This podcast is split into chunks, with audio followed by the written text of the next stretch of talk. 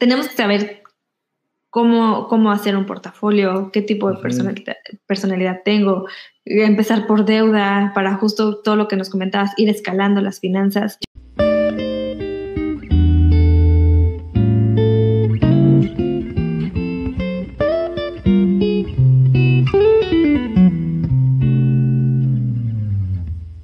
Olá a todos e bem-vindos mais um podcast Simples Finanças, onde te ajudo a pagar mais rápido tus deudas, a invertir sem medo e criar patrimônio. Hoje tenho uma presença especial que é Jimena Ariste, de Ariste Finanças. Muitas graças por aceitar essa invitação. E para aqueles que não te conhecem, tu puedes fazer uma pequena e rápida apresentação. Sí, claro, Alfonso, muchísimas gracias por la invitación. Este, justo soy de Jimena Aristi, Aristi Finanzas.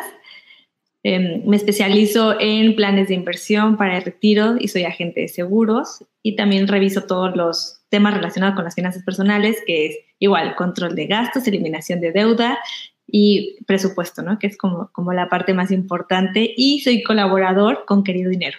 Soy asesor, eh, creo contenido artículos y bueno, actualmente ya también estoy apoyándolos con el tema de los Reels.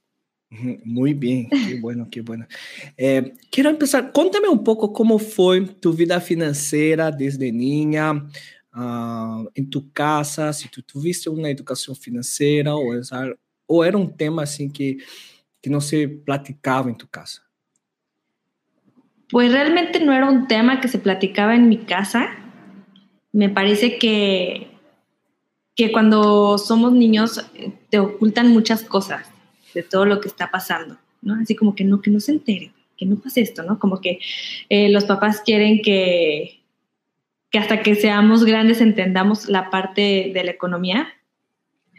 Pero pues sí, o sea, sí hubo de, de, todo un poco cuando era niña, ¿no? Cuando era niña pues no se platicaba de eso. Em, papá y mamá pues siempre tenían trabajo, ¿no? Estaban trabajando en mi casa trabajaron los dos.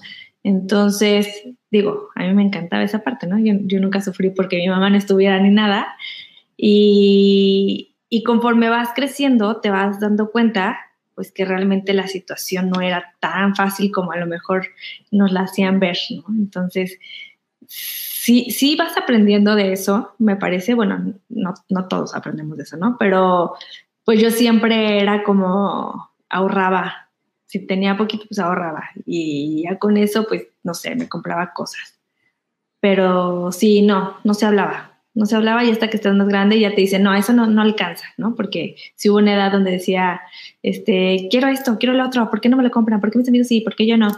Pero pues justo, ¿no? Y hasta que ya te dicen, la situación está así y pues no, no se puede. Entonces, pues sí, te empiezas a dar cuenta de que pues, sí te ocultan muchas cosas para poder vivir tu infancia.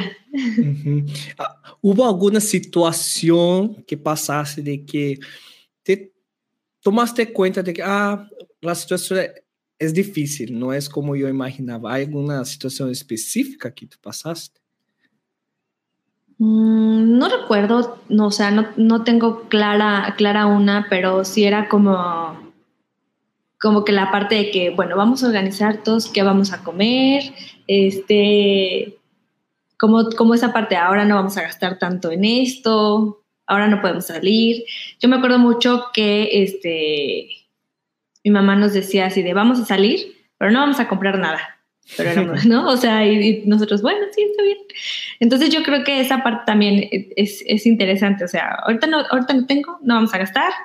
Entonces, pero bueno, eso ya fue yo creo que como a los 10 años, ¿no? Que te dicen, no, no hay, entonces, ¿quieren ir? Sí. Ah, entonces vamos a divertirnos, pero no es necesario comprar, sí.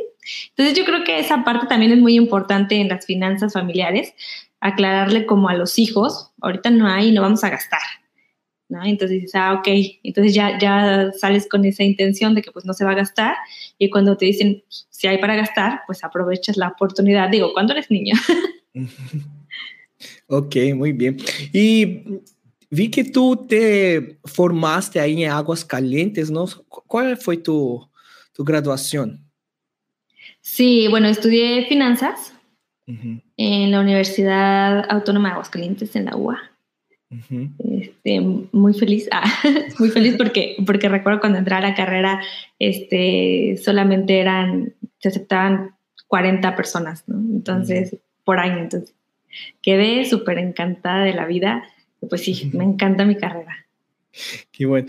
Y lo que aprendiste en la carrera y la vida real, ¿cuál es la diferencia ahí? No, pues toda. Eh, o sea, sí, aprendes muchas cosas eh, muy básicas que yo creo que sí te, sí te enseña la misma carrera a tomar eh, decisiones, pero no, no es como que, bueno, te vamos a enseñar finanzas personales. No, porque mi, mi carrera estaba muy bursatilizada. O sea, todas las bolsas eran, este, bueno, con ¿no? Llevamos derivados y tú así de, ah, bueno, este, corporativo. Y en su momento yo decía, no, sí, está súper padre.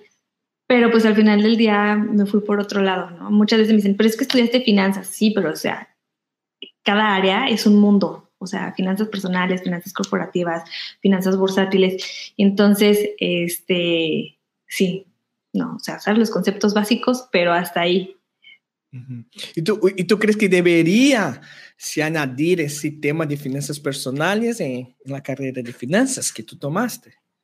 Sí, claro, ¿no? Es, es, es muy difícil, es muy, perdón, es muy este, diferente. A lo mejor es cómo hacer que una, una empresa venda acciones a cómo tú poder comprar las acciones. O sea, con qué facilidad. Entonces yo creo que sí es súper importante, pues porque te da otro enfoque, ¿no? O sea, tener educación financiera desde por lo menos preparatoria universidad, pues sí va a marcar la diferencia al momento de tomar tus decisiones saliendo de la carrera o justo ya hay muchos que trabajamos mientras estábamos en la carrera.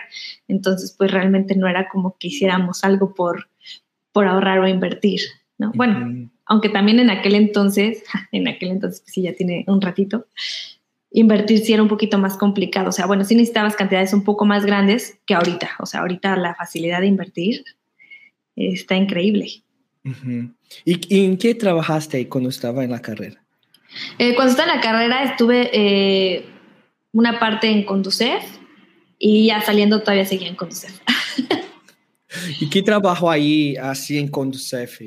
En Conducef estuve en ventanilla única y también en eh, la parte de ayudar a todo lo de educación, de la Semana de Educación Financiera. Entonces era, era muy divertido, pero en ventanilla única pues atendíamos como todos los problemas financieros, ¿no? Los más comunes, pues las tarjetas de crédito. Que las personas... ¿Te recuerdas de algún caso que tú atendiste? Ay, sí, muchísimos. Mira, había, por ejemplo, unos que, que, me, que uno que me acuerdo muchísimo es que llegó así un señor eh, pero estaba súper viejito. Y recuerdo que llegó con un estado de cuenta de una financiera X. ¿no? este, y entonces... el saber, quédate hasta el final de entrevista. Que ¿Qué financiera era para sí. sí, claro. O sea, en verdad el señor este, me decía, es que no entiendo porque ya llevo más de siete años pagando esta cuenta y en verdad le habían prestado solamente cinco mil pesos. O sea, y, pues ya, ¿no? Ahí se puso a llorar y, pues mm. dices, a ver, señor, tranquilo, vamos a tratar de ayudarlo. Pero pues al final del día, pues el señor había accedido como a todas las condiciones del, del plan. Entonces, sí son, eh, fue una situación súper complicada porque, bueno, o sea, sí trata de ayudarlo, si sí, hay formas, se, se mete una reclamación, y se revisan ciertas cosas, pero ver como que la gente en realidad no sabe de la situación y, digamos que lo someten a este tipo de tasas de interés por falta de conocimiento, por la necesidad que hay este, en la familia. Entonces creo que sí es como muy complicado. ¿Qué tipo de ayuda Conducef brinda a la población? Por ejemplo, ¿quién puede ir a ir a Conducef? por ejemplo? ¿En qué situaciones? Por ejemplo, cuando hay cargos no reconocidos y la institución financiera no, no responde o no responde a favor. ¿no? Muchas veces también es eso, porque realmente lo primero que hay que hacer, hay que ir a la, UNE de cada institución financiera, que es la unidad especializada, que normalmente se pueden llegar a tardar 90 días. Agotando esa instancia, perdón, vamos a ir a, a la Conducef y ahora sí ya se mete esta reclamación. Actualmente ya se puede hacer en línea, ¿no? Pero bueno, en aquel entonces eh, podías ir, puedes presentar tu reclamación. Eh, también temas de seguros. Si tú no sabes eh, si, algún familiar falleció y no sabía si tenía algún seguro, también pueden ir directamente a Conducef y pueden este, solicitar a las aseguradoras si la persona que falleció tenía seguros. Em, también eh, temas, bueno, todo lo relacionado con financieras, este, tasas de interés, pero lo que más se ve son las tarjetas de crédito. También puede ir, por ejemplo, también, bueno, eh, puedes solicitar tu buro de crédito especializado directamente en Conducef, aunque también lo puedes solicitar por la página. Eh, pero bueno, en Conducef te dan como también les dábamos esa asesoría. Con lo de buro de crédito, ahí este, te explican con punto y coma las razones o por qué necesitas pagar, este, todo el tema de tu historial crediticio, que no es solamente la parte de adelante, sino los numeritos que vemos, cuándo se cierra un crédito y cuánto tiempo vas a durar en buro de crédito.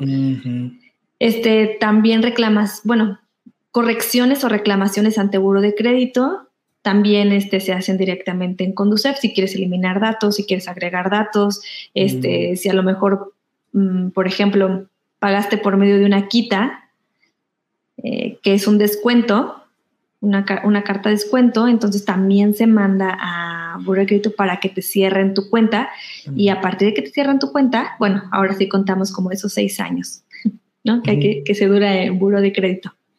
Muy bien. Explícanos un poco la cuestión de buro de crédito. Es que hay un mucho desconocimiento en cuestión de buro de crédito. Ah, mi nombre está en buro de crédito. ¿Qué hago? ¿Cómo que hago para mejorar mi buro de crédito? Primero, explícanos qué es el buro de crédito.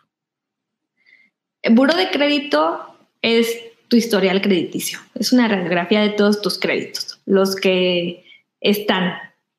Nada más que pueden estar bien y pueden estar mal, ¿no? O sea, si uno no paga, eh, no paga la fecha que le toca, bueno, te empiezas a atrasar y entonces empieza a ponerse en rojo el buro de crédito. Pero nos sirve este historial crediticio para solicitar más créditos, para, bueno, sí, realmente para solicitar más créditos, eh, para saber también, por ejemplo, nuestro score cuánto podemos estar, este, al momento de que queremos solicitar un crédito, por ejemplo, hipotecario, eso es lo que va, también se van a fijar las instituciones financieras para ver si tienes la capacidad de pago. ¿Por qué? Porque podemos tener mucho historial crediticio, podemos tener muchas tarjetas, podemos tener muchos préstamos personales, pero esto también puede reflejar que no tenemos una capacidad de pago y también puede ser dañino. Entonces, muchas preguntas muchos me preguntan, Ay, ¿cómo que hago para mejorar mi buro de crédito? ¿Hay alguna forma de mejorarlo? ¿Hay alguna forma de, uh, por ejemplo, ay, yo soy mal pagador y quiero ir para bueno pagador? ¿Hay formas de hacerlo eso? O sea, pues sí, ¿no? O sea, la forma más sencilla es ponernos un recordatorio uno o dos días antes de que tengamos que pagar y pagar en ese momento. O sea, la, la verdad es, también a lo mejor lo que funcionaría es fijar una, fecha para todas las cuentas y pagarlas todas. Esta es la única forma de que vamos a mantener nuestro, nuestro buro crediticio limpio. no, no pasa nada si se nos va un día, o sea, no es como que ya me atrasé, ya quedé manchado en buro de crédito, no, pero sí se va creando un hábito de estar al pendiente de estar pagando las cuentas. Y si de repente se nos va, se nos puede ir otro mes y entonces eso también baja, va a bajar nuestra calificación, esos pequeños atrasos. Entonces, yo creo que es muy importante en el caso de las tarjetas de crédito, saber la fecha de corte y saber cuándo tengo que pagar. Eso es fundamental. Esto nos va a ayudar muchísimo a poder este, llevar el control de la tarjeta para que también no se vea afectada en buró, porque muchas veces si no sabemos cuál es nuestra fecha de corte, seguimos comprando y nuestra fecha de pago es así de, pero yo pensé que nada más iba a pagar 3 mil pesos y ahorita tengo que pagar 7 mil, ¿no? Entonces, ese descontrol hace que tengamos que pagar más o simplemente no lo tengo, uff, bueno, me atraso poquito, ¿no? Y entonces empieza ahí el problema y empezamos a desajustar nuestras finanzas y es aquí cuando empezamos a ver que el historial crediticio, el famoso malo, mal historial crediticio. ¿Qué, ¿Qué involucra el buro de crédito? Por ejemplo, tú dijiste tarjetas, ¿no? Pero ¿qué otras cuentas se toman en consideración uh, para el buro de crédito? Son tarjetas de crédito, préstamos automotriz, préstamo hipotecario, personales de nómina, con financieras. Este, también, en tu, bueno, en el historial crediticio también se puede ver la cuenta de telefonía, este, tiendas departamentales, em, de todo tipo. Hay algo que también, por ejemplo, está buro de crédito y está círculo de crédito. Círculo de crédito tiene otras instituciones financieras, pero actualmente ya salen en, eh, todas en buro de crédito. Antes tenía que solicitarse por separado, pero ya prácticamente todo está en buro de crédito. Entonces, todo lo relacionado con, con crédito. Mm, a veces, eh, no sé si, si, has escuchado que hay gente que compró una línea y de repente ya no supo qué pasó con su línea y que se le perdió. Eso también puede hacer que no te presten en instituciones. No todas, son políticas de, de, cada banco, cada institución financiera, pero también hay que estar muy al pendiente de eso. Tú comentaste sobre la quita, ¿no? Y es muy interesante ese tema porque vemos muchas, mucho marketing, ¿no? Debía 200 mil y pagó solo 30 mil, ¿no? Y vemos así, no, qué, qué padre, ¿no? Disminuyó mi, me deuda, pues eu vou usá-lo, não? Pero muitas pessoas não entendem que nada é grátis nesse mundo, nada, não? A empresa não está fazendo isso porque te ama, te gusta, não. Primeiro que há já uma relação com os bancos e tudo isso, não? Esse, esse tipo de serviço. Pero como que afeta el buro, por ejemplo, quando as pessoas utilizam esse tipo de serviço de quita? Como que funciona a quita primeiro? ¿Cómo funciona la quita? La quita es un descuento. Es, un descuento. Eh, normalmente eh, es cuando la cuenta del banco ya dijo, no, ya, ahorita ya no la quiero, ya es incobrable, ¿no? Ahí ya entran temas este, fiscales, pero bueno, la vende a un despacho externo y el banco puede cerrar la cuenta. Mm. Y bueno, hay ocasiones que la puede cerrar como eh, cuenta corriente bien o la puedes cerrar como cuenta este, mala, con atraso, roja, ¿no? Todo dependerá de cada institución. La vende a los despachos. Actualmente los despachos de cobranza también ya reportan el crédito. Entonces, digamos que ya estamos, la misma cuenta ya tiene dos calificaciones negativas. Entonces, al momento de que el despacho lo tiene, como ya es una cuenta incobrable, es cuando nos empiezan a llegar como las cartitas. Mira, págame de los, no sé, de los 100 mil pesos, págame 80. No, pues no. Bueno, págame 60. Bueno, págame 50. Ok, y entonces así va pasando. Pero esto no significa que, ¿no? O sea, esto es como para aprovechar la oportunidad si realmente ya dejaste de pagar porque fue imposible hasta que dices, bueno, ok, quiero pagar con este descuento, me parece que sí. Y algo muy importante que también, o sea, que veíamos también mucho en Conducef, era que, por ejemplo, eh, ayer me llegó la carta del, despacho de cobranza y decía 30 eh, de agosto. Y me llega hoy y la pago así, no se toma como quita, se toma como un, un abono. ¿Ok? Entonces hay que tener mucho cuidado porque sí pasa muchísimo, muchísimo. O sea, entonces, ¿qué pasa? Si ya te llegó una carta, lo primero que hay que hacer es pues comunicarse a ese despacho de cobranza y solicitar una carta con nuevas fechas. Con la misma, con la misma este, propuesta se actualiza y siempre hay que pagar al mismo número del crédito. Eso es súper, súper, súper importante. Y bueno, esto es como el lado bonito, ya pagué con descuento, está perfecto, este, hice lo que me dijeron, hay que guardar siempre, este, yo siempre llevo por lo menos dos años este comprobante, cualquier cosa, Y justo lo que podemos hacer, pues si, vemos, si volvemos a revisar después de 45 días el buro de crédito, pues ya debería estar cerrada la cuenta. Si no es así, se puede meter una reclamación a buro y se cierra la cuenta, ¿vale? Pero con el comprobante, con la carta de quita y con el pago. Eh, ¿Qué va a pasar? Cuando pagamos por medio de una quita, la institución a la que se le paga lo reporta como pago con descuento. Entonces, al momento de que es pago con descuento, nos quedamos con la misma calificación. O sea, nos quedamos en negativo. Eh, muchas dicen, es que te vamos a poner tu cuenta al corriente. Sí, eso no significa que, mi, que el histórico se vea negativo. Ese no se borra con nada. No hay forma de que se elimine hasta que pase el tiempo. Y a partir de que yo pago, si yo pagué el día de hoy y se actualizó mi buro de crédito hasta, hasta octubre, noviembre, a partir de noviembre son seis años mm, para salir. ¿Vale? ¿Por qué seis años? Porque a veces puede ser menos tiempo, pero pues también la cuenta es súper chiquita. ¿no? Entonces, normalmente son seis años, que son 72 meses, y pues normalmente las instituciones no te van a prestar dinero.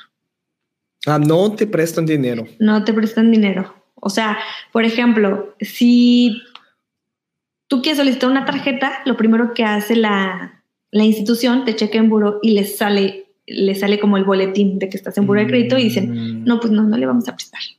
Ok. Nadie, nadie presta. Tú como especialista en finanzas, ¿recomienda hacer una quita o no? Depende. Depende mucho de la situación. Eh, hay situaciones en las que las personas ya están muy mal de deudas, que ya tenía mucho tiempo que ya habían dejado de pagarlas. Y pues dicen, no, pues, o sea, pues es que hasta que no la pague y se cierre la cuenta, va, va a poder avanzar. Entonces, sí, yo creo que sí hay opciones en las que se puede pagar con quita. A veces conviene, digo, porque de todas formas la persona pues ya está muy este, maltratado su buro de crédito, entonces pues sí se puede hacer, ¿no? Eh, pues no se recomienda, ¿no? En general no se recomendaría, pues justo porque pues si quisieras o si tuvieras la oportunidad de adquirir un crédito o tuvieras la oportunidad de cualquier cosa, ahorita les voy a contar una historia, pero este, pues no se puede, ¿no? Te limitas. Actualmente, para rentar, también te piden tu historial, tu buro de crédito. Entonces, si quien te va a rentar, ya sea una inmobiliaria o una persona, pues lo que quiere garantizar es que le vas a pagar. Y digamos que el, el buro de crédito es nuestro historial de si cumplimos o no cumplimos.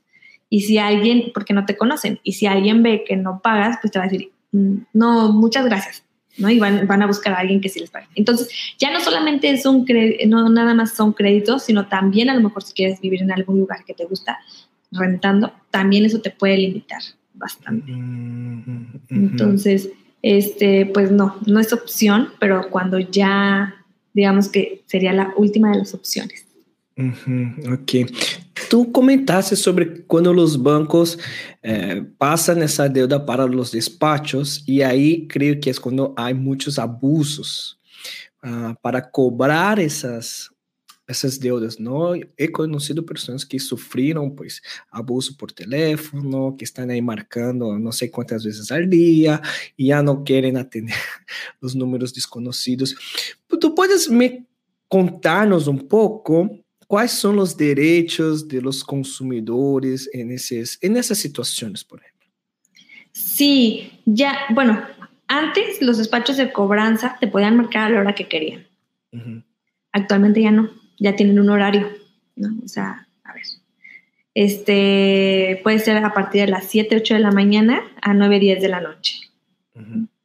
Entonces los domingos ya está el tiempo más reducido, que solamente me parece que es como entre 9 y 3 de la tarde, algo así, como para que también te dejen descansar.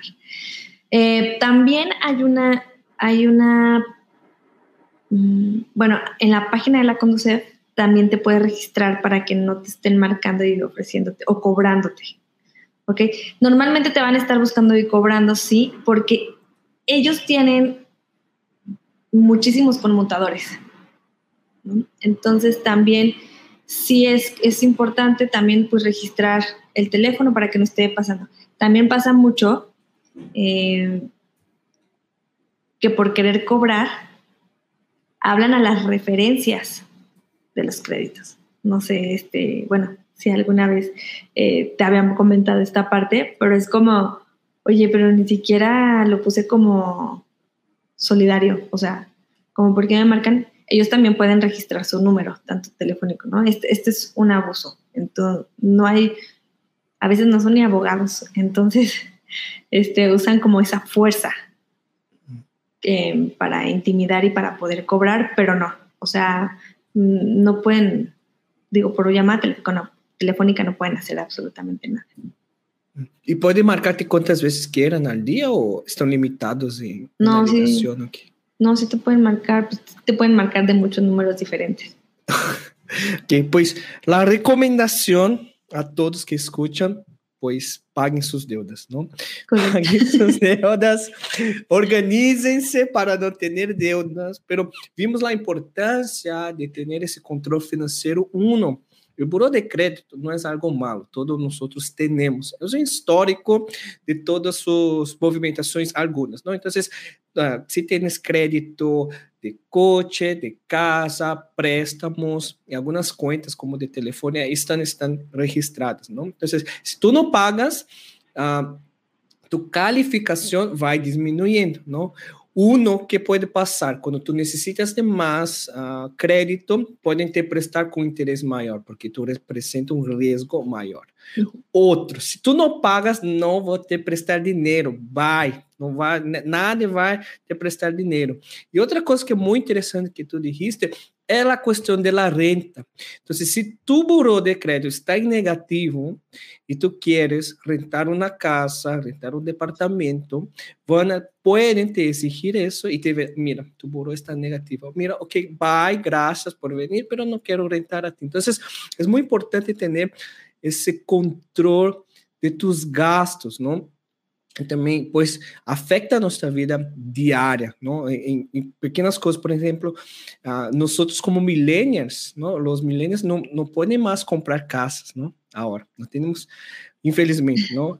Vivimos de renta, não? Há pessoas que dizem que é bom, dizem que é malo. Pois para mim, eu não tenho o objetivo de comprar uma casa temprano, não? Agora, nesse momento, eu prefiro rentar. Então, para mim, convém muito. Pero imagínate, tu queres a rentar um lugar e tu burô de crédito está negativado e não te e não te rentam por isso. Que triste eres, porque é, é, é, quando tu buscas casas, tu vês um montão de casas, não? E aquela que te gusta não te põem. Tu vas a sofrer, vas sofrer muito por essa por essa situação Sim. e pode sentir vergonha também, não? Nessa questão. Então, cuidem de su burô. Y Jimena, yo vi que tú vivías en Aguas Calientes y ahora vives en Ciudad de México. ¿Qué te llevó a cambiar de ciudad, por ejemplo? Mm, las oportunidades. aquí es este, aquí hay muchas, muchísimas oportunidades de crecimiento. Eh, prácticamente yo allá pues ya, ya, ya no veía más oportunidades de crecimiento. Entonces me invitan a, formar como parte de esto de todo lo de finanzas y digo, mm, sí, es buena opción. Ahí es muy tranquilo, entonces acá pues nada que ver, ¿verdad? Toda la gente corre a todas horas. Este, también la, eh, digo, yo considero que la competencia es buena, entonces también te motiva como a seguirte preparando, estudiando, este, pues si te levantas más temprano, traes otro, completamente otro ritmo de, de vida. Allá yo me acuerdo que es así, ¿no? Todavía, bueno, todavía voy a visitar a mis papás y, a mis hermanos y todo, pero así como, ay, ¿qué hora es? Ay, son las nueve. Ay, todavía no abren donde vamos a ir a desayunar. Y yo así de, ah, me muero de hambre, ¿no? Y aquí, este, pues, te levantas temprano, a las siete ya hay lugares que ya abrieron. Entonces, desde ahí, eh, sí, sí cambian muchas cosas.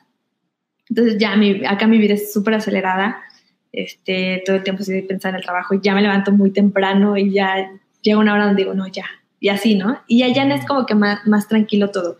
Pero la realidad es que, bueno, justo algo que también fue uno de los factores, cuando yo salí de la carrera, yo quería estudiar, bueno, yo quería trabajar en algo que estuviera relacionado con la bolsa. como, mi, sueño, de oro.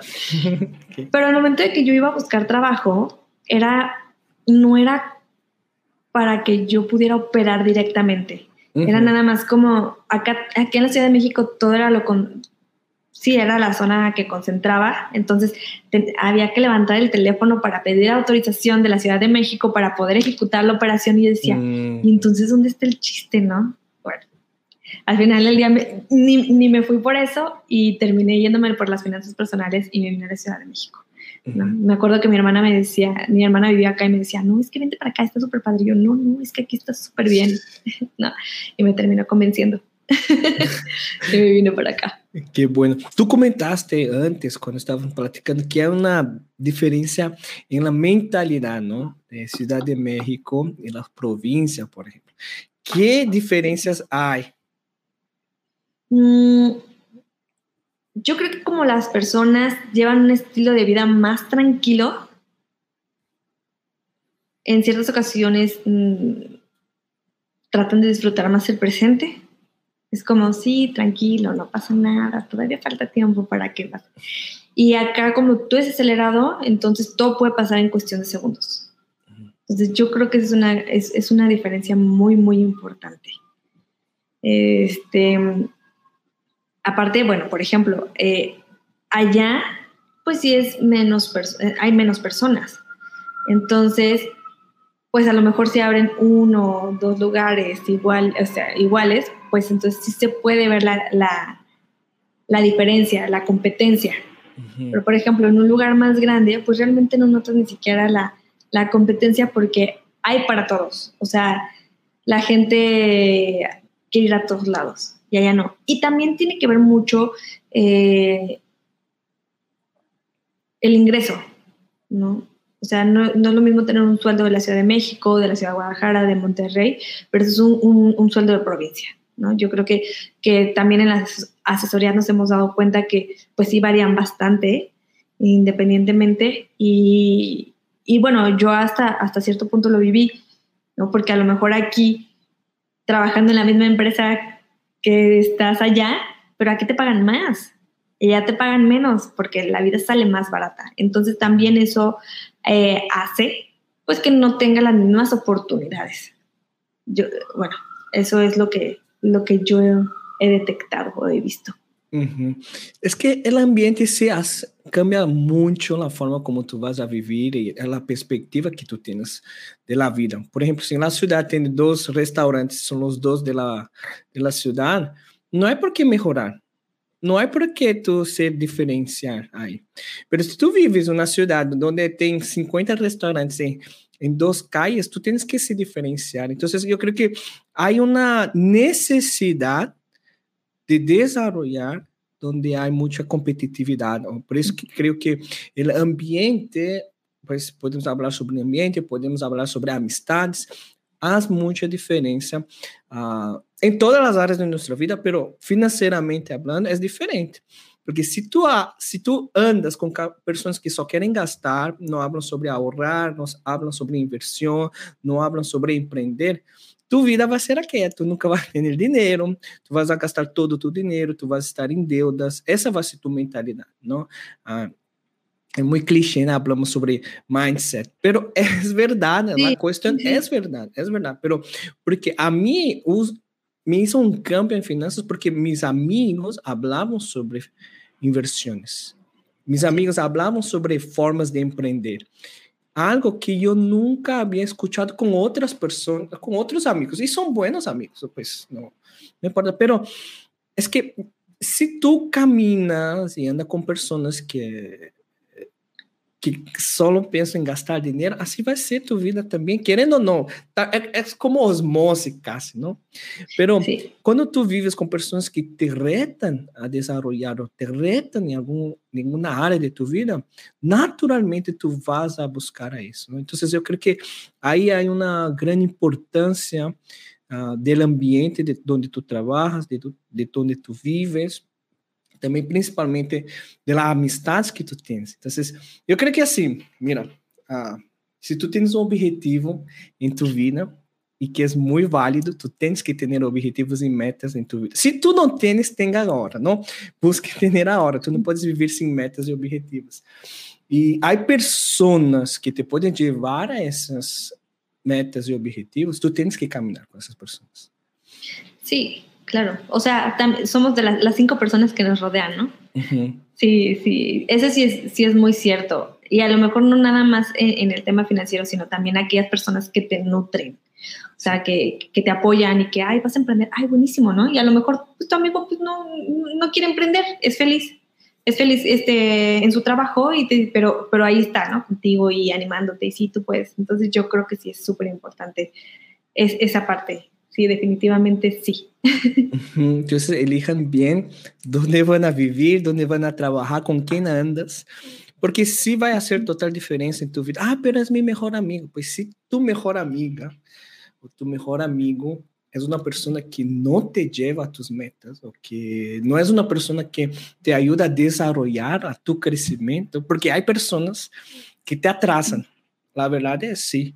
Hay personas que te atrasan. Puede ser nuestros mejores amigos, pode estar dentro de la familia, pode ser um papá, pode ser uma mamá, pode ser um tio. La verdade é que sí existe. Sí. Por exemplo, se tu vas a empreender, os primeiros que te criticam são tu família.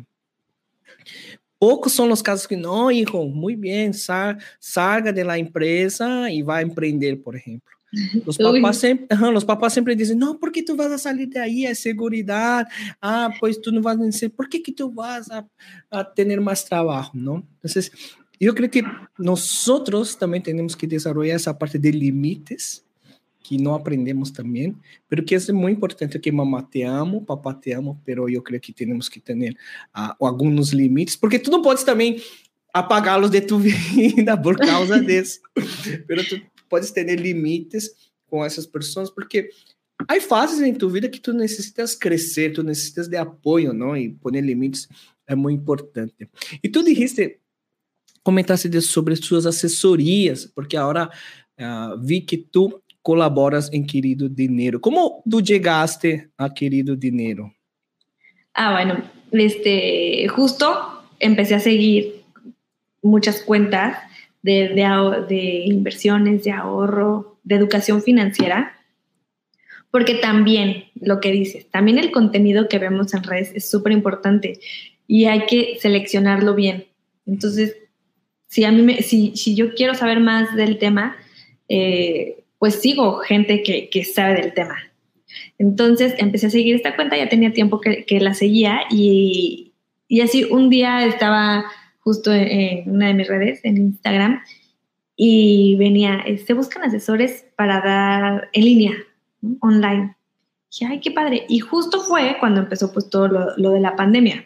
Entonces, lo que hace querido es que sube a esta modalidad al momento, o sea, hace el cambio el cambio que todos necesitábamos para... Y, y, empieza a contratar asesores de inversiones, de finanzas personales, de finanzas en parejas, eh, ahorro, inversión. Entonces, pues yo estaba súper feliz porque lo vi y dije, sí, esto es lo que me encanta. Entonces, lo voy a hacer súper feliz. Y listo, ahí decía que mandara mi currículum y lo mandé. O sea, ¿no? como cualquiera de nosotros vemos una oportunidad, pues si te gusta y te apasiona, tómala. O sea, no, no lo pienses, no. O sea, si realmente sientes eh, esa alegría, pues lo haces. Uh -huh. por, o sea, esa fue la forma en la que, la que llegué a Querido Dinero. Qué padre. ¿Y cómo, cómo, van, cómo van sus asesorías? ¿Te recuerdas de algún cliente tuyo? De... Tú dijiste, ¿no? Que, bueno, ¿qué tipo de personas buscan asesorías contigo? Vamos a empezar por ahí. ¿Qué tipo de personas? todo tipo de personas. Uh -huh. ¿O de qué edades? Edades o profesiones o... Mira, eh, realmente eh, las asesorías, eh, las personas, la edad promedio yo creo que está entre 25, 35 años. Uh -huh. Es el promedio de tanto en, en Arista y Finanzas como en Querido Dinero que nos, nos, me buscan para, para las asesorías. Eh, profesiones de todas las profesiones. Ahorita de las que más me acuerdo, arquitectos, diseñadores, ingenieros. Uh -huh. Normalmente son como, como las profesiones que más, me, que más piden asesoría, pero porque justo me dicen y me comentan de que, pues que ellos, o sea, nada, o sea, nada, nada vieron, nada tienen que ver este, con, con finanzas. Entonces, sí, prácticamente ese, son ellos, son profesionistas, la mayoría son profesionistas independientes, entonces sí buscan como esta parte de, de cómo organizo mis finanzas. O sea, sí, sí, y cómo invierto. Me buscan mucho para organizar las finanzas, invertir, eh, elegir el, plan personal para el retiro, porque a veces tienen tantas opciones que, que, no saben cuál elegir, ¿no? Entonces, eh, digo, mis asesorías siempre son completamente independiente de lo que quieran tomar. Yo creo que lo más importante es que realmente sea lo que el cliente está buscando y sea de acuerdo a su perfil. Entonces, siempre los asesoro con eso y me buscan también mucho para eliminar deuda. Tarjetas de crédito. Entonces, digamos que ahorro, inversión, eliminación de deuda. Sí. ¿Y promedio de ingresos más o menos queda en cuánto hay? El promedio de ingresos, híjole, puede variar muchísimo. Ahí sí varía muchísimo. Pero yo creo que al ser de unos 25, a lo mejor 20, Depende mucho. Pues bien, ganan bien, pues 20, 25. La media del sueldo en México no es tan alta, ¿verdad? No, en, la media está entre 13 y 15 de sueldo. o sea, depende mucho. Mira, lo, que yo sí me he dado cuenta es que llega una edad en la que empiezan a incrementar tus ingresos. Si tú no le pones atención a ese incremento de ingresos, vas a, vas a empezar a gastar más. Si logras detectar como, a ver, ya estoy ganando más, no tengo por qué gastar más, puedo hacer algo más con mi dinero, es cuando te, cuando te interesas por ¿y qué hago con mi dinero? y empiezas a investigar. Es como una línea muy delgadita y normalmente me he dado cuenta que pasa como entre el brinco de los 30, los 32, como 29, o sea, no, es que ya llegué a los 30 y no hice nada de mi vida. Así, relájate, o sea, o sea, sí, así no hiciste nada, no, pero a todos nos pasa, entonces, pero todavía es tiempo. Yo creo que, que los 30, empezando los 30, todavía tenemos oportunidad de hacer todo. ¿No? Digo, siempre hay oportunidad de hacer todo. A veces también el tiempo es un factor muy importante y más en cuando hablamos en, en temas de inversiones, ¿no? Pero, pero siempre se puede. Sí, sí. No, e, es que somos entrenados por la sociedad o por la cultura de que estar siempre gastando, ¿no? Y, y exactamente lo que pasa es, es, lo que cuando gastamos, cuando ganamos más, naturalmente nos llevamos a gastar más y las personas pierden la oportunidad de construir un patrimonio, ¿no? Entonces, pero es que nos alegra tanto, no, ahora tengo todo ese dinero, ahora puedo comprar más de eso, ¿no? Y otro. Y la verdad es que muchas personas pierden esa oportunidad de, de en su futuro, en sus sueños, um, en pequeños objetivos que tiene a corto y mediano largo plazo, ¿no? Sí. Y en tu opinión, ¿por qué que las personas deberían hacer una asesoría financiera? Mm, bueno, yo creo que es súper importante porque es como ir al doctor. Es como que te da el estómago y sabes que te da el estómago. Puedes, buscar puedes buscar en, en internet y te van a salir, en Google te van a salir muchísimas este, cosas, ¿no? Tienes de todo, tienes de todo un poco. Y justo pasa lo mismo cuando, cuando tienes un problema financiero y buscas en Google. Te salen N de opciones. Pero al momento de que vas con un experto, te puede orientar de acuerdo a tus necesidades. O sea, eso es súper importante. Es como el doctor, te tomate esta pastilla cada ocho horas. El asesor financiero te va a decir, ok, registra tus gastos todos los días, ¿no? Deja de gastar, este, o invierte en tal, en tal producto porque a lo mejor no te gusta el riesgo por lo que ya platicamos, el análisis que hicimos, y te ayuda a conocerte eh, de acuerdo a tus finanzas. O sea, tienes que conocer cómo son tus finanzas para poder tomar decisiones financieras. Y es como ir a terapia, ¿no? O sea, te ayuda a conocerte y después ya empiezas a tomar decisiones. Es exactamente lo mismo. Por eso yo creo que es muy importante. estoy totalmente de acuerdo, pero creo que hay mucho más valor en la asesoría. Por ejemplo, las personas se endeudan y pues por N razones, ¿no? Y intentan uh, finiquitar las deudas por sí solas. Pero la cosa es, nunca tuvieron educación financiera y la forma como administraron llevaron ellas a las deudas y quieren salir de las deudas de la misma forma que administrando que llevaron ellas a deudas. Entonces están en un ciclo de que nunca van a salir de las deudas porque no cambian, porque están administrando de la misma forma. ¿No? Y también creo que la asesoría es importante porque te ahorra mucho tiempo. Entonces, tú no necesitas, tú vas a cometer mucho menos errores en tus finanzas. Y errores cuestan dinero. Sí. Entonces, atajos financieros. Ajá, entonces, la asesoría va a te ahorrar mucho tiempo en cuestión de, ay, voy a buscar un video de cómo aquí, voy a leer un blog aquí, vou ler um livro. Não, pois tu não tens esse tempo, não? E um assessor financeiro já vai te fazer o diagnóstico, já vai te dizer, mira, tu faz isso, isso, isso, que no fim resulta que tu vas a ganhar dinheiro, porque tu não vas a cometer tantos erros, vas a ganhar tempo, que creio que é uma das coisas mais importantes em nossa vida, ganhar tempo. Tu podes fazer por, por ti mesmo? Pode.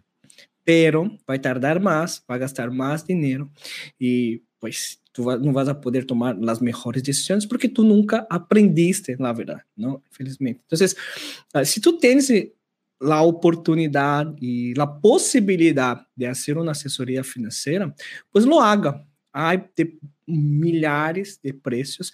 Me gusta mucho, querido dinero, porque es muy accesible esa cuestión, sí, ¿no? Sí, la verdad, sí. Empieza con 200 pesos, ¿no? Empieza con 200 pesos. Uh -huh. Eh, hay asesorías, eh, bueno, yo, yo mis asesorías están en 350 horas de media hora uh -huh. y las de la hora están en 500. Entonces, son precios muy accesibles y realmente está muy completo. Se entrega un plan de trabajo, eh, se hace todo un reporte, hay asesorías de seguimiento. Entonces, eh, sí, la verdad sí, eh, es completamente imparcial la asesoría, que yo creo que es súper importante porque también es importante que las personas se sientan con la confianza de que, ay, es que a lo mejor me va a vender algo que no, no, no, no, no nada, ¿no? Nada. Una asesoría, una verdadera asesoría financiera es uh, orientar al, al, prospecto, al cliente, a que logre sus metas.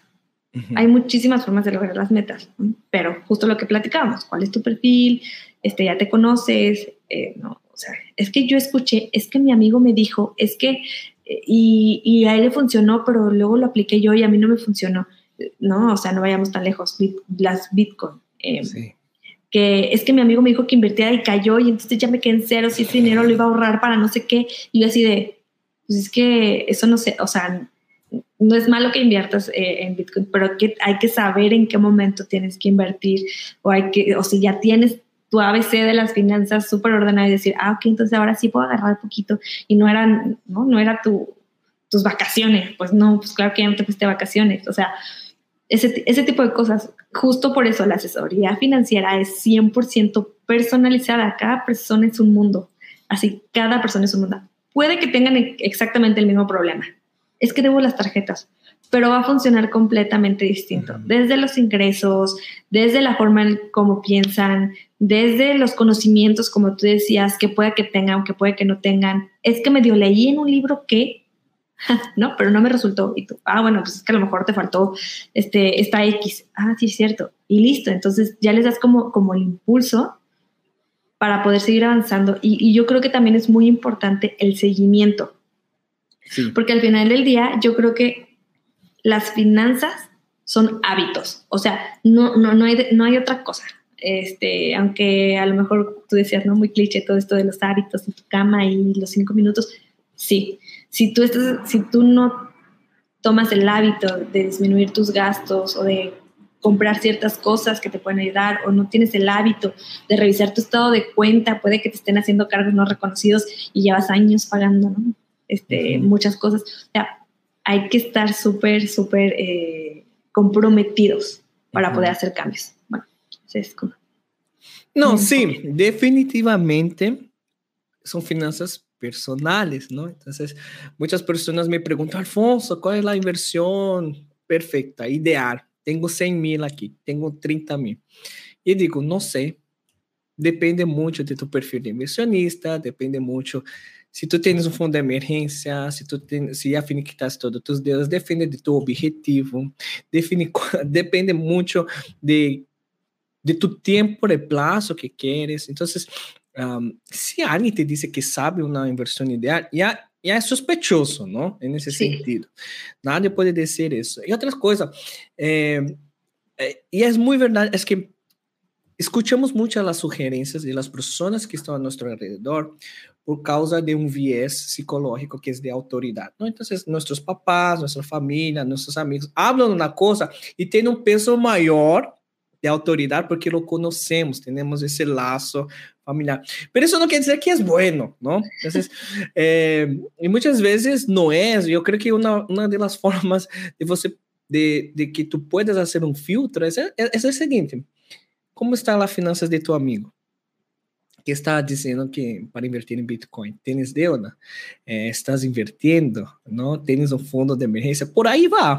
Se ele cumpre com alguns requisitos, tu podes, ah, ok, pode hasta pensar em escutar tus sugerências, pero Antes disso, não, pois muita gente é como dijiste, ah, escutei meu amigo, meu tio, meu primo, que Bitcoin. Mira, Bitcoin es una de las herramientas más difíciles de hacer una análisis. Y probablemente no se puede hacer una análisis porque es muy nueva y no sabemos cómo va a ser en el futuro. ¿no? Pero eso no quiere decir que tú no puedas uh, invertir en eso. Pero si tú no inviertes ni en CETES, tú quieres invertir en Bitcoin. Entonces, es una cosa... Es sí, una cosa sí, sí, me pasa. Tienes, tu tens que passar por todo o processo, vai? Tu tens que invertir em CETES, tu tens que invertir em SOFIPOS, tu tens que saber sobre seguros de vida, seguros de inversão, seguros de retiro, tu tens que saber sobre ETFs, tu tens que ir sobre fibras, sobre ações. Quando chegasse aí, ah, sim, aí sim tu podes ver em Bitcoin. Pero é que nós queremos brincar todos esses processos e o que passa quando brincamos esses processos, a possibilidade de perder dinheiro é altíssima. Sí. Porque no entendemos cómo funcionan todas las cosas. Mira, todos nosotros queremos dinero rápido. Todos nosotros queremos nos enriquecer rápido. Pero tú tienes que saber que no existe eso. No existe. Mira, ahora en Brasil, um, um senhor estafou a milhares de pessoas em Bitcoin. Ele se foi em reais, com, em pesos, 5 bilhões de pesos. Estafou uhum. as pessoas. Com Bitcoin. Desapareceu? Pois roubou e vai, não? E se foi 5 milhões de pesos. Então, por que, por que que funciona esses, essas estafas? É porque eles sabem o que queremos. É nossos desejos, não? E, e, e fazem promessas com isso, mas isso não quer dizer que é verdade. Tu não, pode, uh -huh, tu não podes creer em, por exemplo, é que, é que, ah, é que me pagam 5% ao dia. Mira, Warren Buffett, que era um dos maiores inversionistas do mundo, su promedio es de 19%. ¿Cómo que tú vas a querer ganar de un señor de... Y, y anual. Anual, no. Ah, y anual. Y anual. Sí, y las personas, no, 5% al diario, no. Entonces, no. solo de saber lo básico de inversiones ya te libra de mucha cosa, la verdad. ¿No? Yo, Exacto. Y, y, y, creo que así, ah, es que no tengo tiempo, es que me da flojera. Mira, tú trabajas 8, 10, 12 horas para ganar ese dinero. Tú tienes que tener tiempo para cuidar de tus finanzas. Exacto. Porque tú trabajaste todo, todo eso, tú te esforzaste para tanto, tú estás, tú se esforzaste mucho para estar en quiebra, esa es la verdad. Entonces, eh, tú tienes que tener ese tiempo y, y, y, y es muy, es un hábito, e é algo que tu tens que cuidar constantemente. Não é algo, ah, vou fazer um pressuposto aqui no, fim, no princípio do mês e só vou ver en el, en el fim do mês, não? Então, passa muito com, com meus clientes, não? Esse, esse segmento é muito importante, na verdade. Hacemos o diagnóstico, mira, tu tens que fazer isso, isso, isso, isso. E por que que é importante esse segmento? Porque quando tu tens um assessor financeiro, um coach financeiro, vai te cobrar. Mira, nós vimos isso y tú tenías que hacer eso. Hiciste. Ay, no. Entonces, todo el trabajo que hicimos en hacer el diagnóstico, de poder entender un poco más de tus finanzas, qué está pasando, tú echas todo a perder, ¿no? Por flojera, esa es verdad, por flojera, no es por otra cosa. Por flojera de no querer cuidar de tus finanzas, eh, tú estás perdiendo todo eso. Y, y, creo que nosotros tenemos una gran dificultad de ver el impacto financiero en nuestras vidas diarias. Pero yo digo así, yo, yo soy muy, así, para mí no existe deuda buena, porque toda deuda hay un riesgo. Se tu não sabes nem fazer um pressuposto, tu não tens deuda buena. Para ter uma deuda buena, tu tens que ser muito especialista em manejar tu dinheiro. As empresas têm deudas porque têm especialistas que cuidam de dinheiro e tudo isso. Pero tu não, tu não eres especialista, tu não tens educação financeira, não me vengas a tentar convencer-me que tu vas a ter uma deuda buena. Porque tu tens que fazer um pouco antes. Tu tens que ter um fundo de emergência, tu tens que finiquitar todas tus deudas para saber como é uma deuda. Tu tens que, porque, ah, no deuda buena é que me genera dinheiro. Pero as estatísticas mostram que de 10 empresas, 8 se quebram, desaparecem nos dois primeiros anos. Então, ah, não, é que eu sou dentro de los dos que se quedam. Não, espera. Entonces, yo creo que hay mucho ese, ese desconocimiento y mucha esperanza, que es bueno, pero eh, eh, no podemos tener una esperanza farsa, ¿no? Por ejemplo, muchas personas no invierten en el retiro. Ah, no, es que va, va, va a estar todo bien. Aunque yo no haga nada, va a estar todo bien. Y, y no es verdad. No, e se passa muito disso também. Do que tu comentaste, ah, eu já paguei sete anos de minha deuda, pero não, pero não, não, não finiquito. Então, esses pequenos detalhes de, de, de las finanças é que me encanta, é que com pouca coisa podemos fazer uma grande diferença na vida das pessoas. Sim. E, na verdade, sim. E, e, e, isso me traz, me traz muita alegria. Porque, na verdade, minha preocupação é eu quero oferecer e poder ajudar as pessoas a ter um bem-estar. Não? E podemos llevar el bienestar de diferentes formas, ¿no? A través de la salud, a través de la educación, a través de mucho. Y nosotros elegimos a través de las finanzas, ¿no? Y, claro. y, y, y esa es la gran pasión que nosotros tenemos, ¿no? Pero me sí. conta un poco de cómo, porque tú también produces eh, contenidos para Querido Dinero, ¿verdad? Sí, E, que, e como é tu processo assim de criar conteúdo, de escrever, de agora tu tens que se adaptar a ser Reels, não? Algo que não existia dois anos atrás, Reels não existia. Sí, no, ya ahorita, bueno, no, lo, digo, yo creo que los reels, este, es una forma rápida de dar consejos, uh -huh. pequeños, pequeños consejos, o sea, porque a veces la gente quiere que le expliques en un reel como, como toda la información. Es muy complicado. Justo otra vez regresamos. Las finanzas personales son completamente personales. Alguien va a decir, sí, claro, lo necesito. Y alguien va a decir, no, pero ¿qué es eso? Claro, porque en, en ese momento no va a ser match. Entonces, eh, los reels me gustan porque son como, a ver, esto, ¿no? Ya si hay más dudas, claro, si te generó duda es porque hay algo que trabajar en esa parte. Eh, en el contenido, por ejemplo, pues prácticamente pues, los artículos que he escrito, pues, ¿no? Hay que, hay que detectar como las necesidades que hay y pues simplemente pues tomarte el tiempo y poderlo redactar. También eh, algo que me pasa mucho es que, que sí soy un poco técnica, ¿no? Okay. Digo, entonces, este, sí hay que que, que bajarlo un, un, lenguaje digerible, ¿no? Uh -huh. Entonces, pero es muy padre, o sea, realmente es muy padre crear contenido, como crear como todo, también todo el ambiente, ¿no? Hay días que dices, bueno, ay, sí, se me ocurrió esto, y al otro día dices, no sé qué escribir, ¿qué hago? Pero, pues sí, o sea, realmente cre crear contenido hay que estar a, a, todos los días, ¿no? Viendo las noticias financieras, que no es lo mismo uh que, una, que, las noticias que, que, pasan este, a veces que escuchamos en la tele o en la radio. Eh, estar leyendo, eh, también estar entendiendo las necesidades pues, de las personas, que eso también nos ayuda a crear contenido interesante y en general. Entonces, ¿Qué libro estás leyendo ahora? Ahorita estoy leyendo el de las mañanas milagrosas. No estoy leyendo nada de Muy bien. No, ay, es muy importante, muy importante. Sí. ¿Tú crees que cuáles son los desafíos para crear contenido? Porque la verdad, a mí me cuesta mucho TikTok e essas coisas. Não? E, e, assim, não, e me choca, não, uma pessoa dançando, bailando, chega a 100 mil, um milhão de pessoas. Pero tu que estás levando contenido de finanças, uh, pois é difícil, tu não é que comprar. Tu que crees que a área de finanças devemos fazer para levar esse conteúdo a mais pessoas? Temos que bailar ou não? Temos que fazer isso? Mm, yo, yo creo que es seguir, ¿no? O sea, como insistir. O sea, mucha gente dice, es que pues nada más hablan de presupuesto y haces un presupuesto, ¿no? o sea, es como, este, no, pues no, ah, bueno, pues es que esa es la base, o sea, es que si, si no haces eso, no, no, no puedo seguir con, con, con, el siguiente nivel, ¿no? O sea, porque sí, sí, sí hay básico, intermedio y avanzado, porque eso sí, sí. existe.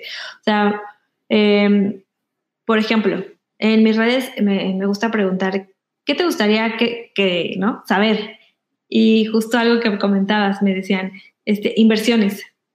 Inversiones, inversiones, inversiones, inversiones, inversiones, inversiones. Y yo dije, vale, o sea, ok.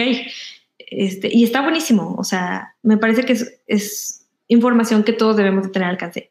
El, el, tema aquí es que también se me ocurre hacer, bueno, ok, ya me dijeron que quieren saber de, de contenido acerca de inversiones, pero que saben de inversiones, o sea, o que saben de finanzas. Y te lo prometo que muchísimos me pusieron nada. Y dije, es, es, muy complicado este, que me pidan que hablen probablemente de, de un análisis técnico, un análisis fundamental para poder ver cómo va la tendencia del mercado, porque también este, me gusta mucho el tema del forex y del trading. Entonces, sí, una cosa es que, que, lo quieras saber, pero necesitas saber para empezar, pues que es una renta variable. Desde ahí, si no, si, no, pues es que no sé. Entonces, crear este contenido, a lo mejor mucha gente podría decir básico, me parece que es esencial. O sea, continuar con este contenido. Eh, yo creo que sería cometer el mismo error de ahorita, o sea, que pasa actualmente de que la gente quiere hacer dinero rápido porque creen que el trading vas a hacer dinero rápido y ya vas a salir como de la pobreza. No, o sea, ¿no? El rendimiento es este proporcional al riesgo. Entonces, esos son principios básicos de las finanzas, saber que el riesgo es proporcional al rendimiento.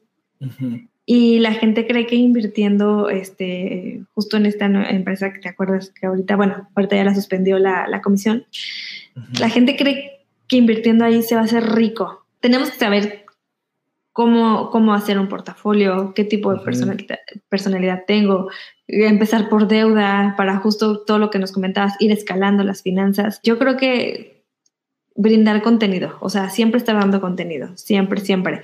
Y si alguien quiere algo más especializado y finanzas más avanzadas, justo, ¿no? Se le va a hacer un análisis, un diagnóstico, ok, perfecto, pues puedes invertir en esto y te puedo asesorar, a lo mejor ya puedes aventarte este libro, ya lo puedes leer y entonces ya vas a entender los conceptos de los que te está hablando para que puedas avanzar al siguiente nivel. No, pero yo creo que empezar desde cero o para querer hacer un trading tú solo, pues tampoco se trata de apostar, ¿no? O sea, se trata de hacer un buen análisis. Bueno, a mí me encanta el análisis técnico, entonces, ¿qué vas a hacer? Pues haces un buen análisis técnico, conoces dos, tres indicadores que te pueden ayudar, pero lo sabes usar bien y dices, ah, bueno, vale, lo, lo, lo hago y lo opero. Pero si no sabes eso, si no sabes las bases, entonces yo creo que estás jugando a la apuesta y pues las finanzas no es como de, pues le apuesto para ver si gano. Uy, perdí. Pues no, o sea, no se trata de eso. Uhum. Não, o, o grande dilema para mim é levar conteúdo que as pessoas querem ou levar conteúdo lo que. Esse é o grande dilema para mim, porque são duas coisas totalmente diferentes. Como tu dizes, querem inversão, pero, pero tu não sabes nada de finanças personais, não sabes nada sobre fazer um pressuposto, tu não sabes o que é de la diferença de interesse, não sabe um gato, tu não sabe uh, Mano, essas questões, esses, eu digo, ok, tu queres isso, mas tu necessitas de outra coisa. E, de verdade, eu vejo a diferença de um post com outro. Quando, eles, quando eu crio um conteúdo que eles querem, assim, é um boom. E quando eu crio um conteúdo que necessitam realmente, já, já não há tanto interesse. Não? Então, creio que, como criador de conteúdo, hay una, una frustración en ese sentido, porque yo quiero ayudar a las personas y creo que ese contenido, de alguna cierta manera, es lo que quieren, es lo que necesitan, ¿no? Pero tú ves que un contenido que realmente no están preparados es que te da un punto. Yo me empiezo a, ah, ¿qué tengo que hacer, no? Porque es difícil tomar una decisión en ese sentido, ¿no? Porque tú quieres alcanzar más personas, pero el contenido que que realmente necesitas no es lo que buscan. Y, pero es como si tienes que mezclar todo tipo de contenido, la verdad, de avanzado, de básico, de medio, intentar ahí evangelizar las personas ahí en ese modo. Y tú hablas sobre trading, mira, las personas piensan que trading es fácil. Trading es dificílimo, es dificílimo. Tú tienes poucos traders com muita experiência têm êxito no trading. Primeiro, esse é um. E se tu queres ganhar dinheiro com trading, tu tens que anos de estudo, anos de mercado, com de análise, de análise. E aí, e, e, e, e nada garantiza que tu vas a ganhar dinheiro no trading. Então, eu creio que não é, não é um caminho para 99.9 pessoas que seguem no Instagram. Por exemplo, em Instagram, não? Porque é um é, é um conteúdo que é muito complexo. É muito complexo e as pessoas aún querem, não, é que quero fazer trading, é que trading dá dinheiro. Dá dinheiro, mas tu vas a perder todo. Essa é a realidade, porque tu não sabes o que fazer, não? Então. Eu vejo muitas contas de TikTok, não, é que eu mostrei aqui, ó, tal dia foi isso que mostrei, hoje, depois de uma semana, já cresceu 100%. pues no es así tan sencillo como... No, como hay que llevar muchísimos análisis. Eh, más de la mitad del tiempo es análisis. O sea, no es como que, ay, listo, ya, ahorita. No, no, es estar analizando la posición, viendo. Luego, el análisis técnico y fundamental te ayuda también para tomar decisiones para saber en qué vas a invertir, ¿no? No nada más para hacer este trading, pero, pero la gente, este, sí está muy familiarizada como, con... Yo creo que tenemos el concepto de las películas, ¿no? De que, ay, sí, compra, vende, sí, o sea, o sea, sí, pero, pero a ver, tranquilo, no, esa persona estudió, le dedicó tiempo, o sea, ¿no? Eh, es una parte como, como de la idea de Hollywood la que traemos, pero, o sea, yo creo que no es mala después de que ya tenemos como todo el conocimiento para poderlo ejecutar.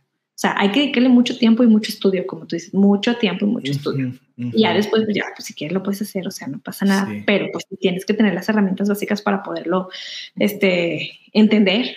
Sí, exacto. Y tú puedes contarnos algunos errores financieros que tú cometiste en toda esa, toda tu vida. Error, ay, bueno, pues sí. sí, claro, o sea, me parece que, que a pesar de que de que vas por este camino de, de, ayudar a las personas y las finanzas, sí hubo un momento en mi vida que sí me, me, me endeudé en tarjetas, o sea, puse un negocio y pues no, no, este, no funcionó al final del día, ¿no? Por unas decisiones que se tomaron este, completamente externas. Entonces, no inventes, pero todo iba súper bien, ¿no? Pero, ¿qué pasa? Pues simplemente empieza esa parte de que pues ya no está el ingreso, ya tomé, ya ahora qué hago, pues ya no, ya aunque empiece algo nuevo, un negocio nuevo, pues es como todo, ¿no? Empieza con un ritmo lento y después va este, se va haciendo más rápido. Y pues sí, o sea, el pedir tarjetas de crédito, gastar sin importa, sin intereses, pues eso es Ese es uno de los peores errores que yo creo que... ¿Qué negocio era? Tenía máquinas expendedoras máquinas. Expendedoras, o como vending, máquinas de vending. Ah, ok, ok, ok. okay. Sí, sí. ¿Y cuánto tiempo llevó para amadurecer el negocio para que tú pudieras tener un, un sueldo, por ejemplo? De ese negocio, pues yo creo que se fue muy rápido. O sea, realmente nada más mi negocio duró como cuatro años. Pero fue, yo creo que seis, ocho meses. Fue rápido. Fue muy rápido.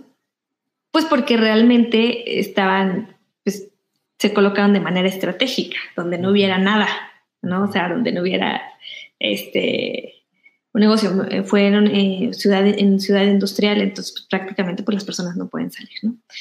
Entonces, pues sí, o sea, no tienen otra opción, no pueden salir tampoco de la compañía porque entonces si les pasa algo ya es riesgo laboral. Entonces, este, sí, pero ya, de repente se tomó la decisión eh, de que ya no se iban a, a tener máquinas vending en, en, esas empresas, pues porque desafortunadamente los empleados, este, pues dejaban ahí como la basura, ¿no? Dentro de la línea. Entonces yo mm, no. Entonces, pues sí, continuar, este, ya, ¿no? Se compraron como nuevas, se vendieron como semi nuevas, pues ya no es lo mismo, entonces pues, tampoco me puedo quedar en ser porque necesito hacer otra cosa, o, o sea, entonces ahí todo se descontroló de una manera impresionante, ¿no? Ah, entonces, ya es cuando aprendes y dices, bueno, ok, ¿qué tengo que hacer? ¿No? Entonces regresas a los básicos y dices, ok, entonces tengo que empezar desde cero. Y no es malo empezar desde cero. Sí. Se puede.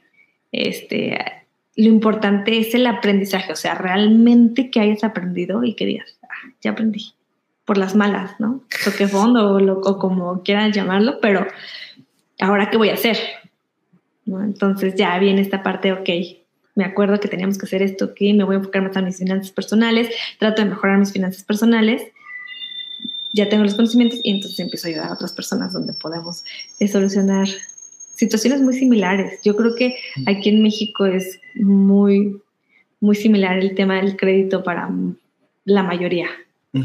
Son muy pocas las personas que no, no, no, caen como en, ese, en el bache del, de la deuda. Sí. Y después lo quieren solucionar. Entonces, sí, pero ya, Claro. Sí. ¿Y cuáles tips tú podrías dar las personas que quieren emprender, por ejemplo, con tu experiencia, con todo lo que tú pasó? ¿Cuáles son así los tres, las tres cosas más importantes para emprender? Uno, que, te, que realmente te guste. O sea, que te apasione. Porque si nada más lo estás haciendo por dinero, no va a funcionar. O ¿Tú crees? ¿Tú crees? Sí, yo creo que sí. Ah, ¿Sabe por qué te pregunto eso? Yo, yo soy brasileño, ¿no?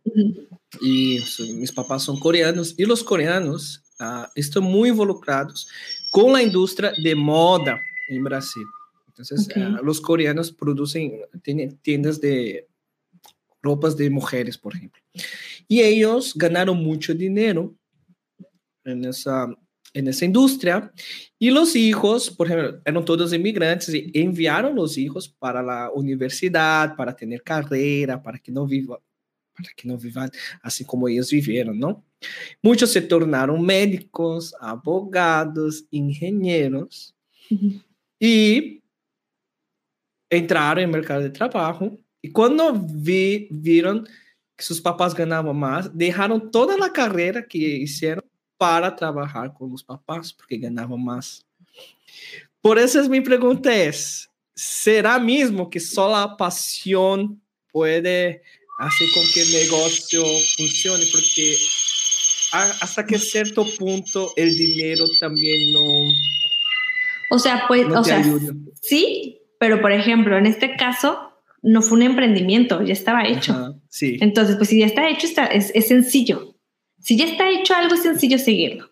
Pero si vas a empezar algo, sí te tiene que encantar, porque si nada más es por el dinero, te vas a desgastar. O sea, todo nos ha pasado. O sea, este, no, sí, es que quiero mucho dinero, pero pues estoy cansado, no tengo ideas, no me sale. No, si no te gusta, no le vas a dedicar el tiempo. ¿no? Este, por ejemplo, si no te encantara lo que, lo que haces, no, no estarías ingeniándoles para ver qué contenido le gusta a, a tu audiencia. O sea, y, y, a lo mejor puedes hasta costar, porque me, a mí me ha pasado que, que me acuesto y todavía sigo pensando, bueno, y si publico tal cosa, y si hago, o sea, pero porque sí, pero porque te gusta, uh -huh. ¿no? Y te levantas y dices, sí, voy a hacer esto. O de repente vas caminando y, ay, se me ocurrió algo, ¿no? Y, y, y es así como sucede. Cuando no lo haces porque no te gusta, y dices, ahora tengo que hacer esto. Sí, sí. No es lo mismo que, que, a lo mejor que ya los papás tengan un negocio y que digas, ah, sí, ya me lo sé, porque mi papá, lo, mientras yo estaba toda la vida este, estudiando, pues ya sabía cómo era el negocio, pues le sigo, no importa. ¿no? Pero no es lo mismo empezar de cero y no tener esa motivación que, que cuando empiezas hay, hay baches, hay días malos, muy malos y hay días buenos, muy buenos y tienes que tener como, como ese, pues más que motivación, como esa disciplina de decir, sí, hoy me levanto y hoy lo hago, pero porque te gusta. Si no te gusta, no lo vas a hacer. Es, yo creo que es esa zona, desde, mi, desde mi enfoque. Otro, que, o sea, ¿no? que a lo mejor va un poquito, también tienes que, que verlo como negocio ¿no? O sea, a lo mejor se puede contradecir un poquito como la primera parte, pero no porque te encante, voy a poner un ejemplo, no porque te encante dar asesorías, o sea, todo el mundo se las va a dar gratis, ¿no? Porque también hay que comer, ¿no? O sea, eso es como, pues sí, de, esto vivo porque me gusta ayudar a las personas, pero pues yo también invierto en mi conocimiento para poder ayudar a más personas. Entonces yo creo que también es como, como ese equilibrio entre me encanta, no voy a soltar la toalla, pero también sé que tengo que, invertir, ¿no? Que tener dinero para poder yo invertir en, ciertos conocimientos. Y la tercera, yo creo que siempre están informados del sector al que te vas a dedicar. O sea, saber quién es la competencia, saber quién es quién este, puede ser tu, tu, aliado, quién puede ser este, tu proveedor, quién es tu, tu cliente, este, meta, ¿no? O tu, o tu, mejor cliente, quién es realmente no. Yo creo que esos podrían ser los tres puntos.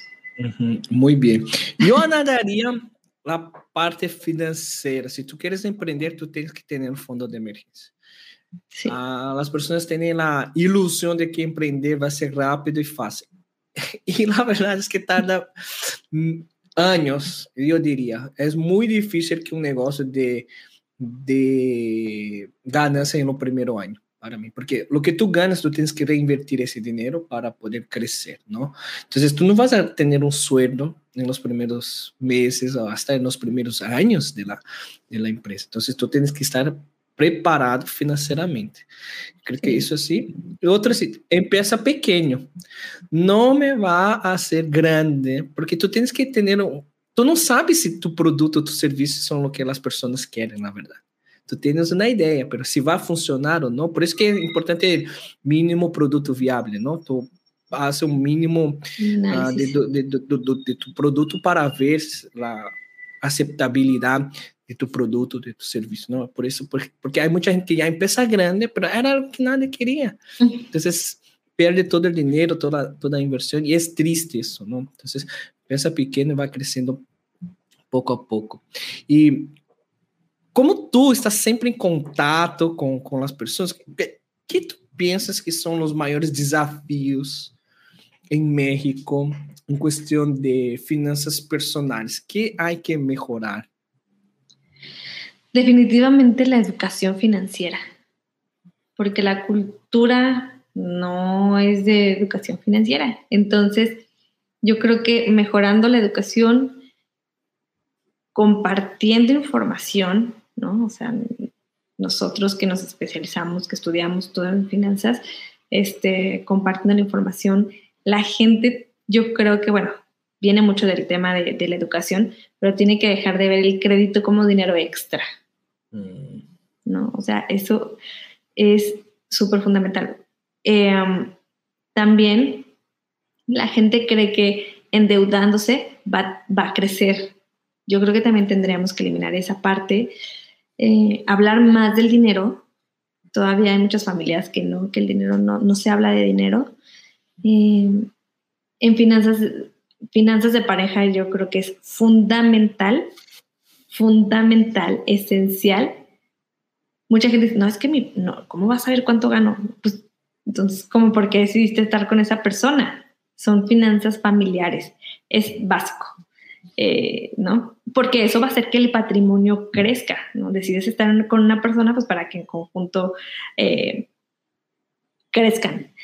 Eh, ¿Qué otra cosa yo creo que, que podría ser como México? Que se preocupen por el, por el, o sea, por el futuro. No porque te preocupes o planees tu futuro significa que vas a descuidar tu presente. Y, y sí, eh, desafortunadamente, de manera cultural, somos cortoplacistas. O sea, la satisfacción inmediata es lo que nos mueve.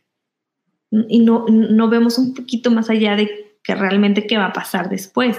O sea, si voy a envejecer, no toda la vida voy a ser de joven, no toda la vida voy a estar en la fiesta, este, no toda la vida voy a tener el sueldo y las oportunidades que tengo en este momento, ¿no? Entonces, poder, la, la planeación es clave. O sea, bueno, eh, es esencial. Eh, hoy, hoy justo me decían, este, ¿y si me muero para mi retiro? Y yo, ¿y si no te mueres, qué vas a hacer? ¿No? O sea, Digo, la probabilidad que tú vivas es mayor de que te moras. Sí, es claro. la verdad. No, y, y tú, tú hablas una cosa muy bonita. Las personas piensan que planeando el futuro no vamos a disfrutar del presente, pero es totalmente al contrario.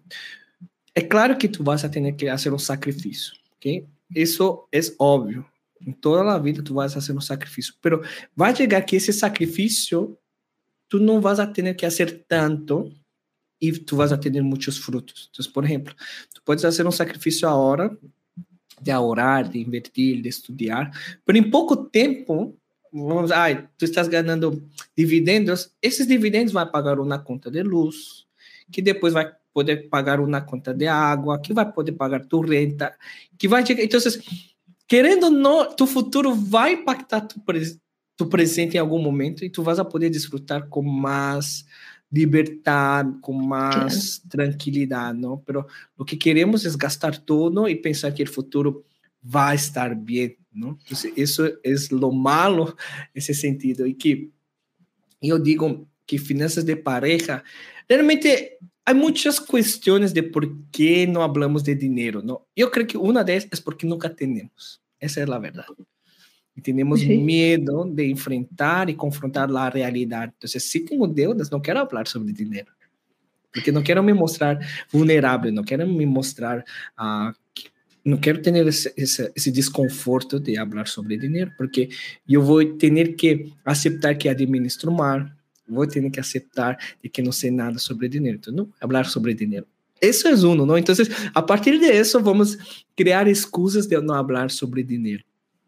En cuestión de pareja, assim, si tú eres novio, todo bien, todo, pues, no es tan esencial, pero si tú vas a casar o pasar el resto de tu vida con una persona, tú tienes que hablar sobre finanzas. Sí. Antes de casar. E se essa pareja tem 50, 100, 200, 300 mil em deudas? Tu vas a querer casar com essa pessoa? Não estou dizendo que tu não cases, mas tu tens que saber onde está entrando a sua relação. Porque se a pessoa te casa com uma deuda de 300 mil, é tua também, não é assim. Tu casaste, ah, essa deuda é tua, e não é. Não. Quando se casa, é de los dois, não? Então, se tu não sabes que vas a casar com uma pessoa que tem uma deuda tão grande e tu casas, pues pode ser motivo de divórcio, por exemplo. Sim, claro. Não? E também, e, e, tu tens que ver, ok, financeiramente, onde estamos? Tu que trabalhas, ah, vamos fazer, ah, ok. Então, as y hablar sobre finanzas en pareja mejora tu relación, queriendo o no. Sí.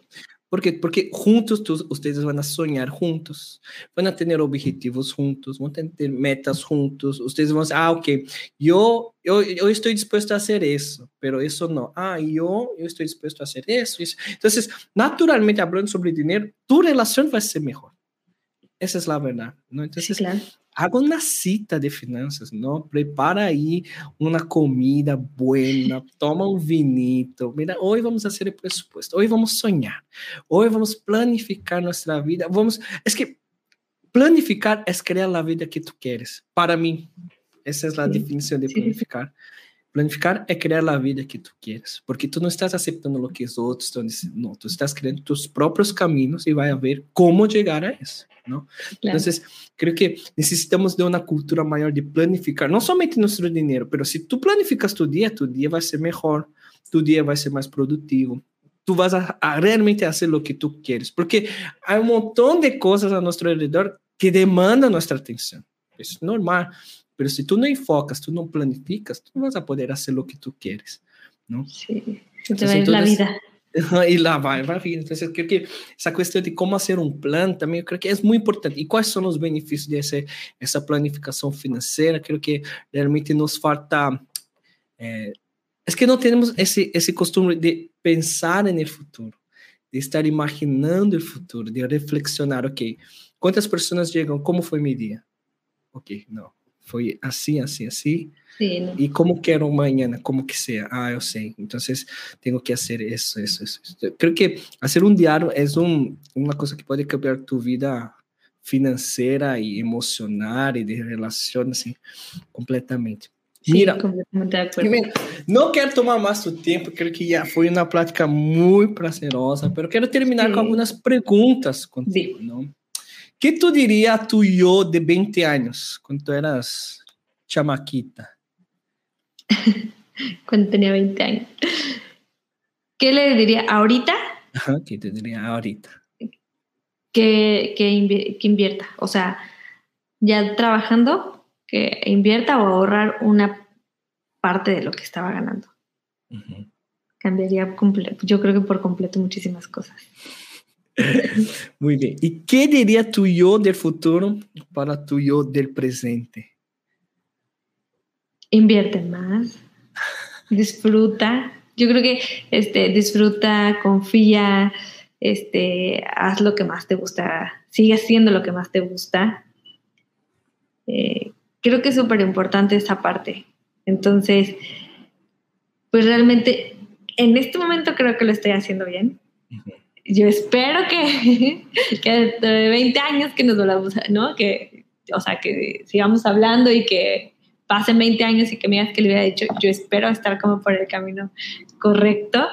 Eh, me parece que todas las decisiones que he tomado me han, me han traído aquí y, y me encanta, o sea, me encanta en donde estoy, cómo, cómo estoy, este, lo que hago, lo que aporto. Entonces, esa, eh, digo, es la parte como positiva. Entonces, yo, segui- yo, yo creería que voy a seguir por ese camino. Muito bem, muito bem. Me encantou nossa plática. Mais uma vez, muitas graças por tu presença, por tu tempo, por tus histórias, experiência. Espero que han gostado ustedes. Pues sígueme aí, alfonsochang.com, a Alfonso Chang Coach, aí está aí Spotify, Simples Finanças. E para aquelas pessoas que querem te encontrar e saber mais de ti, Jimena, onde podem buscar? Eh, en Instagram, eh, en Aristi Finanzas. También estoy en Facebook, igual como Aristi Finanzas. Y me pueden contactar directamente ahí, en mis redes Mm. sociales. Muito bem, muito bem. Tenham uma linda noite e nos vemos no próximo episódio. Bye! Bye, muchas gracias. Muitas graças.